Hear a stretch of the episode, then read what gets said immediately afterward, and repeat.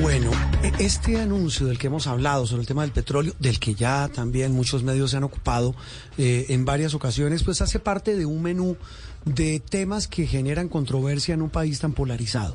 Y esta entrada que suena un poco filosófica para saludar a nuestro siguiente invitado en un tema que hemos querido hoy hablar de manera reposada, de manera tranquila, pero sobre todo con personas que genuinamente pues eh, aportan al debate nacional. Estamos hablando de un año, eh, Juliana, complejo en materia de polémicas políticas, un ambiente enrarecido. Hemos visto lo que ha pasado con asuntos como la, la paz total, del que hemos hablado muchísimo aquí en el espacio, en, en la sala de prensa Blue, pero también, repito, la sensación que hay entre la gente que puede que no sea nueva y alguien dirá, esto no es solo de este gobierno, en el pasado ocurrió igual, en la época de la discusión del acuerdo de paz con las FARC y la polarización enorme que eh, suscitaba, generaba eh, ese proceso de conversaciones, pues ni qué decir. Pero más allá de eso, sí hay un voz a voz, y yo quiero que ustedes dos me digan rápidamente si comparten esa tesis de desasosiego, no sé si también de rabia, eh, veíamos escenas esta semana, miércoles, de, a una señora la estaban golpeando y coloquialmente mechoneando en un transmilenio porque se coló. Pero, pero como una carga de ira de muchas personas que hacen que el ambiente no se vea bien. Claro, hay una combinación de factores que pueden producir desesperanza entre la ciudadanía. Usted mencionaba a los políticos. Venimos de varios años de polarización. El año pasado elecciones presidenciales muy tensas, preparándonos para el Hmm. escenario electoral de este año en lo regional.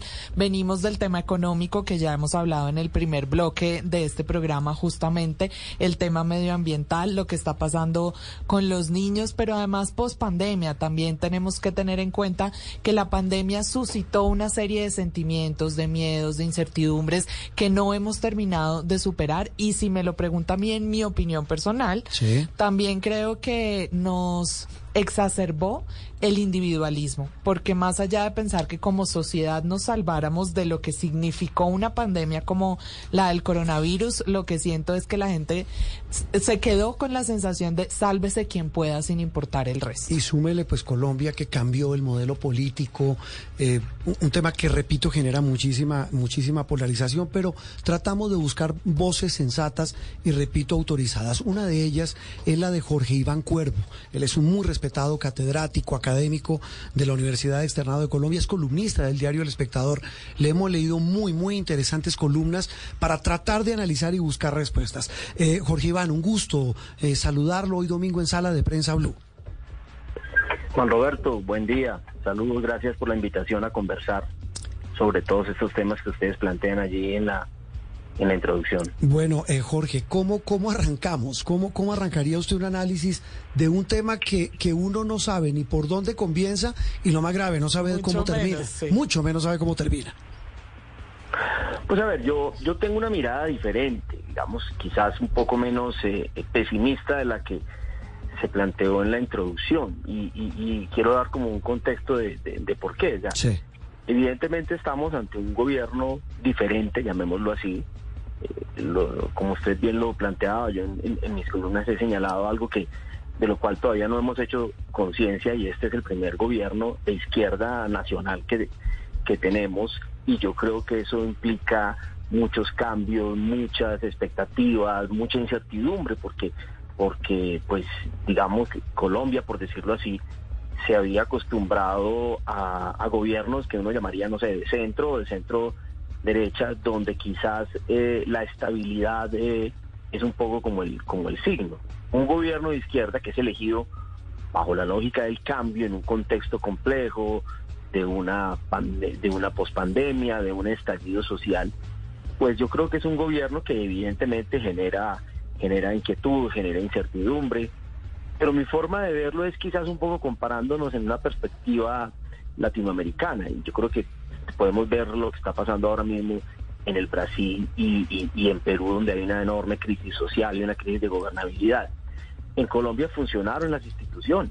Es decir, aquí en campaña, alguien allí ahorita hacía la, la, la, la advertencia de que en campaña había empezado la polarización, pero en un momento determinado nos dijeron que si de pronto Gustavo Petro era presidente, el país se iba a acabar. Se acababa la institucionalidad. La anarquía. Y yo no creo que eso esté pasando. Mm. Yo no creo que eso esté pasando. Yo creo que ahí, eh, se dio una, una transición pacífica del poder, el gobierno está tomando decisiones, haciendo anuncios que obviamente no gustan en muchos sectores, eh, pero, pero yo no creo que estemos en una situación en la que uno diga, oiga, llegó un gobierno de mm. izquierda y llegó a Colombia la anarquía y el caos y el desasosiego. Y, tal vez... Yo creo que, que no lo veo así. Sí, no, y por eso iba, iba a rematar con esto, Jorge, quisiera su opinión. Eh, por eso advertíamos, eso no es de este gobierno, tal vez como que este periodo pues acumula toda esta serie de inquietudes, de, yo no sé si de rabias, y usted me corregirá, de, de susceptibilidad, el tema de la pandemia. Pero lo que sí vemos hoy es eh, eh, una serie de miradas muy, de mucha incertidumbre en muchos sectores, eh, por ejemplo, con lo que está ocurriendo en las regiones. El tema, ¿sabe a mí que me preocupaba, Jorge? El tema de la institucionalidad regional donde realmente la, la presencia del Estado, que no es de este gobierno la culpa, porque pues está recién entrado, hay que ser honestos, eh, pues es, es centenaria. entonces pareciera todo juntarse. Ahí es donde uno, uno hace esa reflexión de dónde estamos parados hoy.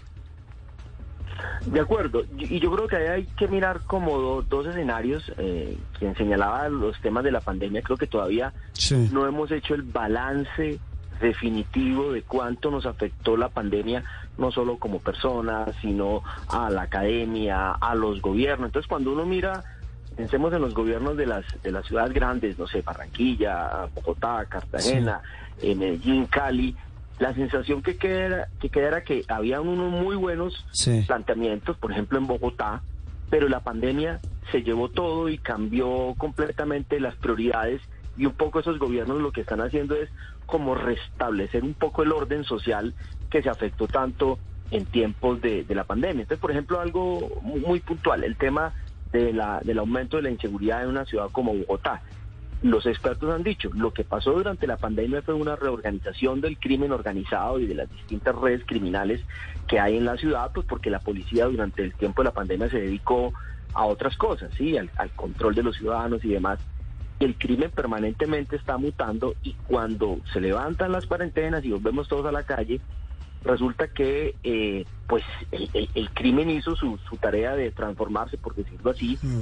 Y la policía en general sigue atendiendo el tema como de la misma manera, con la misma dinámica eh, que lo hacía antes. Ahí, por ejemplo, se necesitaba un cambio de estrategia, un cambio de enfoque, un cambio de, de leer y entender esas nuevas formas de criminalidad que, están surgiendo en, en, las grandes ciudades. Sí. Juan, el otro, el otro, el otro tema es que yo creo que eso es crítico en Colombia, llamémoslo así, la gobernabilidad del pequeño municipio.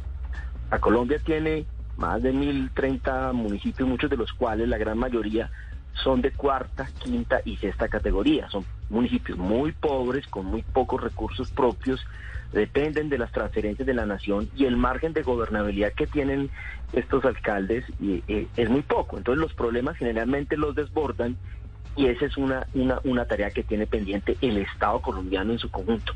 ¿Cómo pensar la gobernabilidad del pequeño municipio que implica, o sea, estamos hablando de, de, de mil y treinta municipios de cuarta, quinta y sexta categoría donde viven cerca de 5 millones de, de colombianos, pero son esos municipios rurales, son esos municipios donde hace mayor presencia el conflicto armado, son esos municipios que le hacen pensar a uno que todavía el Estado en Colombia pues no se ha consolidado y no ha logrado eh, eh, mantener algo tan elemental como es el, monopolio de la fuerza. Entonces yo creo que, como usted bien lo decía, son como muchas cosas que han confluido, sí, muchísimas cosas, problemas que venían de atrás, problemas que se reflejaron con la pandemia, con el estallido social, y a eso se suma, pues, digámoslo así, un poco la incertidumbre y la crispación que se produce en, en, la vida política y social con un nuevo gobierno que en principio tiene, por lo menos en el discurso, una agenda que piensa cambiar muchísimas cosas.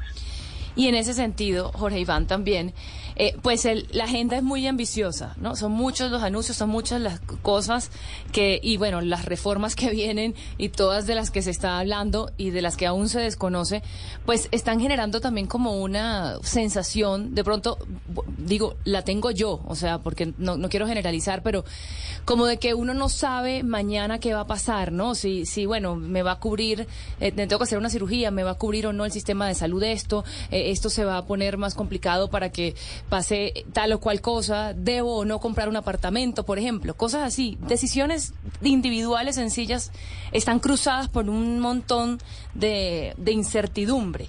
Y en parte muchos analistas le adjudican a esa, a esa característica de ese gobierno de que dicen cosas y luego se retractan, eh, se moderan. Entonces, ¿qué, ¿qué tanto cree usted que es, es este gabinete tan variopinto?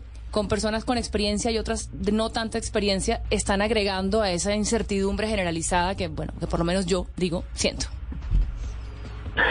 A ver, yo creo que, que evidentemente tantos anuncios de un gobierno cualquiera genera mucha mucha inquietud y mucha incertidumbre porque cuando un gobernante habla, pues un poco sus palabras construyen realidades. Es decir, si por ejemplo nosotros aquí estamos conversando eh, de manera distensionada, domingo en la mañana, y decimos algo al aire y eso no transforma una realidad. Pero si un ministro o una ministra salen y dicen cualquier cosa, eso como usted eh, eh, lo plantea, por ejemplo, deprime el consumo. Ahí salió la cifra de cómo en, en, en, en diciembre los hogares colombianos consumieron muchísimo menos de lo que en otros tiempos, seguramente asociado a que venía la inflación, asociado a qué va a pasar con, con la economía, asociado al, a la devaluación del peso. Entonces sí, eh, eh, yo creo que el, gobierno se ha excedido en, en, anuncios y ahí hay un problema que es un poquito más de fondo, quizás técnico, que yo he planteado en mis columnas, y es que desde el momento en que el presidente se posesiona, el 7 de agosto, hasta cuando se aprueba el plan de desarrollo, que es al mayo del año siguiente, pasa mucho tiempo. Y todo ese tiempo es un tiempo en que a los gobiernos se les va haciendo anuncios de lo que va, de lo que va a hacer. Cuando en realidad el, el, instrumento de gobierno en realidad es el plan de desarrollo y el presupuesto atado a dicho plan de desarrollo. Mm. Así que uno esperaría que en, en este año ya, ahorita a principios de febrero debe presentarse el plan de desarrollo. Esa debe ser la hoja de ruta del gobierno. A partir de ahí, cualquier cosa que se anuncie, se diga, que no esté dentro del plan de desarrollo, ahí sí podríamos decir que es carreta. Mm. Por ahora, como no tenemos un instrumento aprobado, porque el gobierno entrante curiosamente sigue gobernando con el plan de desarrollo y con el presupuesto del gobierno anterior, pues cualquier cosa que se dice tiene, tiene impacto en la opinión. Pero en serio, en mayo uno dice, mire, este gobierno lo que va a hacer es en el plan de desarrollo. Entonces, no sé, por decir algo, eh, la reforma a la salud, bueno, ¿cómo quedó en el plan de desarrollo? No, no hay nada. Ah, bueno, entonces usted lo que sigue es viviendo de los anuncios. Yo creo que este año, este año se suma lo que llamaríamos el periodo de aprendizaje, el periodo también de aprendizaje de la opinión pública, de los medios de comunicación, de entender y de leer y de registrar de una manera diferente a un gobierno que es diferente, porque yo creo que ahí valdría la pena que nos hiciéramos todos un poco la reflexión, medios de comunicación, opinadores, analistas, columnistas, y ese quizás a este gobierno también tenemos que leerlo de un, en un registro diferente. Si lo seguimos leyendo como los gobiernos, seguramente vamos a tener, como los gobiernos, digamos, anteriores, ahí vamos a tener un, un, un, problema. Y tenemos también que variar un poco como ese registro eh, y como esa mirada. Ahora, ¿cuál es el riesgo? Yo creo que ustedes lo, lo plantean ahí en la discusión que un gobierno que tiene muchísimas expectativas de cambio, en cosas que que uno puede estar de acuerdo, con otras sí, con otras no, eh, no logren aterrizar eso en políticas, en programas, en proyectos, en cambios reales, en la calidad de vida y se quede en un gobierno de anuncios. Pero si se queda en un gobierno de anuncios y no se concreta las distintas reformas, pues tampoco es un escenario digamos, eh, eh, eh, catastrófico. Las cosas seguirían funcionando y, y, quien tiene que asumir el costo político de no haber cumplido lo prometido es el propio gobierno. Hmm. Y, eso y eso lo dicen mucho. El mismo presidente lo ha dicho en público y en privado, que es consciente de ese de ese costo que para él y, su proyecto político pues representaría el no cumplir esas expectativas. Pero pero muy interesante lo que usted dice, Jorge, de la de, esta reflexión eh, para todos. Repito, ese es el espíritu de esta conversación, de la que espero podamos volver a hablar eh, muy pronto eh, aquí en Sala de Prensa Blue. Lo dejamos descansar hoy domingo. Muchas gracias. Perfecto, un abrazo, gracias por la invitación y claro, cuando me quieran invitar con mucho gusto, conversamos sobre estos temas y otros. Un saludo. claro que sí. Jorge Iván Cuervo, docente de la Universidad de Externado, columnista, hablando del ambiente con el que ha arrancado este año 2023.